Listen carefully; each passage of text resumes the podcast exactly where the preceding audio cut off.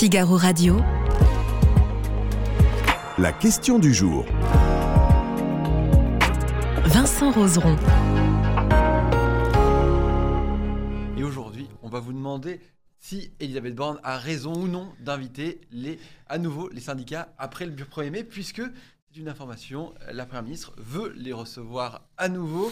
Et pour parler de ce sujet, je suis avec Thomas Engrand. Bonjour Thomas. Bonjour Vincent. Journaliste au service économie du Figaro et vous suivez donc les syndicats. Merci d'être avec nous. Alors Elisabeth Borne redemande de discuter avec les syndicats. Exactement. Bah alors euh, c'était euh, c'était un peu dans les bacs si je puis dire. Euh, la, première, euh, le, le, premier round euh, avait été un, échec, il hein, faut, dire ce qui est. Les syndicats et les, les gouvernements s'étaient quittés au bout d'une heure après avoir eu le temps de prendre la parole de façon protocolaire, mais en fait pour chacun camper sur ses positions. En, euh, en, mais à cette époque-là, on était encore en pleine bataille des retraites. Chacun euh, espérait encore euh, emporter l'adhésion.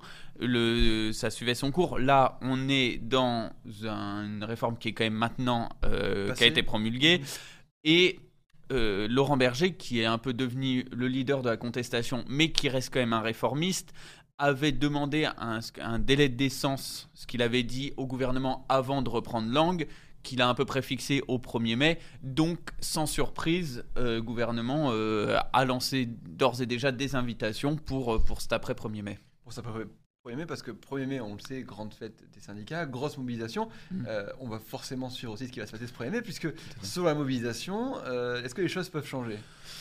Oui et non. Les syndicats disent de toute façon qu'ils vont pas complètement abandonner la lutte contre la réforme des retraites euh, dans les jours, semaines, mois qui suivent. Euh, après, qu'est-ce qu'on met derrière? Pour les syndicats réformistes, il est d'ores et déjà acté que l'heure des mobilisations et des grèves a sonné, enfin, je veux dire, est terminée.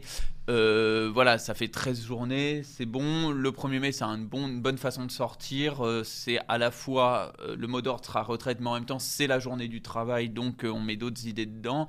Et puis, il y a des, échéances très importantes qui arrivent, on va en parler. En revanche, pour les radicaux, là, euh, la pilule de la défaite est beaucoup plus dure à avaler. Donc clairement, euh, la dimension mobilisation, grève, action coup de poing est toujours à l'ordre du jour et il est peu probable que, euh, que ça s'arrête à partir du premier. Les dernières mobilisations ont quand même prouvé que euh, il y a eu un déclin. La dernière journée, c'est 380 000, ce qui reste quand même un chiffre assez, assez, assez honorable. Euh, trois semaines avant, on était sur plus d'un million. Donc euh, voilà, effectivement, ils ont beau jeu de dire que le 1er mai sera le plus gros. C'est vrai, c'est sûrement vrai. Euh, le 1er mai rassemble quand même beaucoup moins de monde que des grandes journées de manifestation comme on connaît. 600 000 personnes sont attendues qui serait quand même beaucoup. Mais effectivement, on sera pas, on va pas revenir aux grandes heures de la mobilisation, quoi qu'il arrive. Oui, ces fameuses réunions avec les syndicats. Ce qui va changer, c'est qu'a priori, ce sera en bilatéral. Donc ce sera en face à face. Euh, c'est ce que veut le gouvernement, c'est ce, que, ce à quoi il s'attend. Euh, les syndicats euh, se réuniront le 1er mai au soir. D'ailleurs, je pense que très officiellement, ils commencent déjà à discuter entre eux. Mmh. voilà, pour savoir s'ils acceptent d'y aller en bilatéral, s'ils vont mettre leur veto et demander d'y aller ensemble.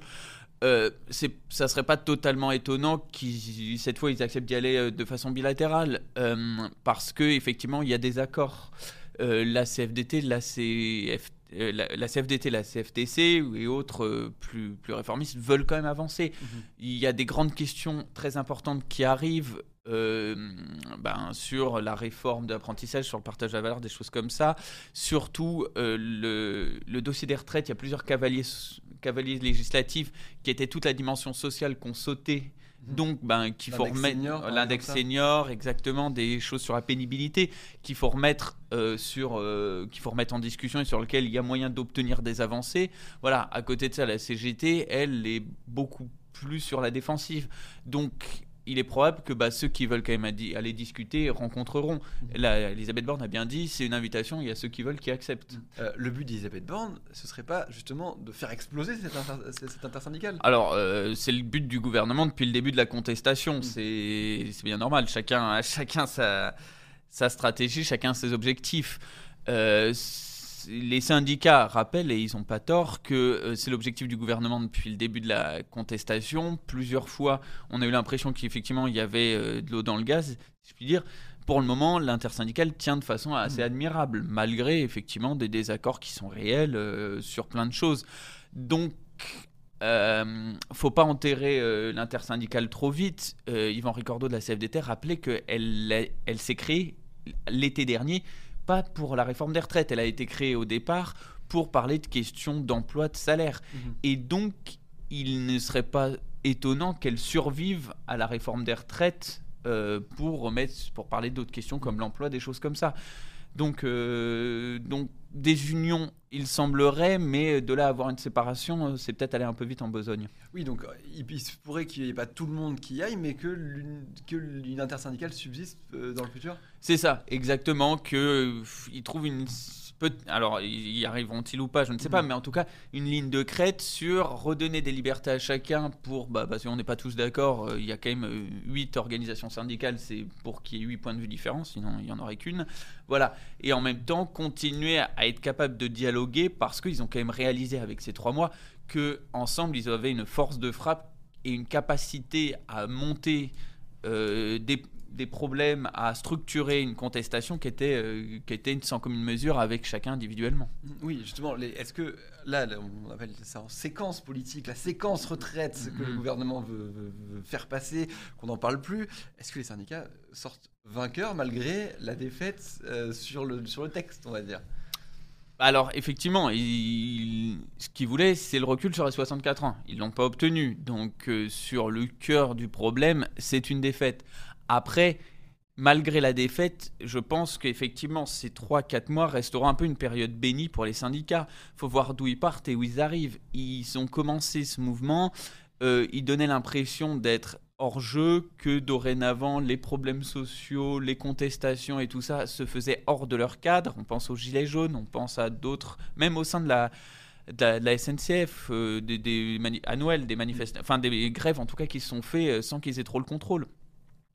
Donc euh, il y avait une vraie remise en question et une sorte de pente descendante qu'on ne semblait pas pouvoir arrêter du côté des syndicats.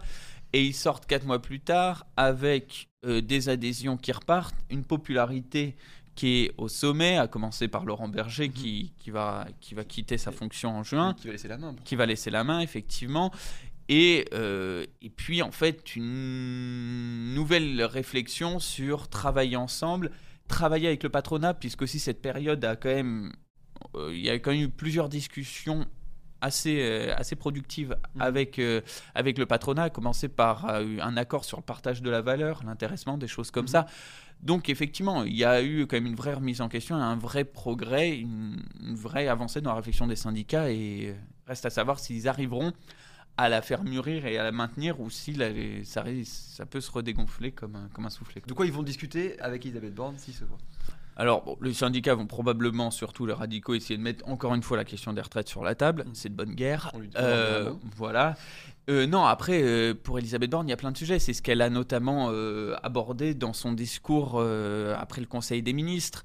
Il y a, bah, en fait, c'est toute la question de l'emploi que la CFDT a voulu mettre sur le travail et que les syndicats ont dit qu'il fallait mettre sur le travail avant la retraite. Mhm. Bon, elle arrive après, mais elle arrive sur effectivement la loi plein emploi, euh, sur la question euh, du travail, sur la question euh, de France Travail, la réforme de, la change- de, de Pôle emploi, Mhm. effectivement, sur la direction de l'assurance chômage. Alors après, il y a aussi tout un tas aussi de points assez techniques, mais qui sont importants, notamment dans l'importance et les libertés qu'auront les syndicats dans le futur de proposer des choses, d'avoir leur agenda, etc. Mhm. Donc beaucoup de choses, beaucoup de choses peuvent être, euh, peuvent être notamment abordées. Oui, et avec. Alors là, il y aura Laurent Berger côté euh, CFDT, mais on avait déjà euh, à, la CG à la CGT une, une nouvelle personne. Il y aura encore une nouvelle personne à la CFDT. On est un peu sur un renouvellement aussi côté syndical.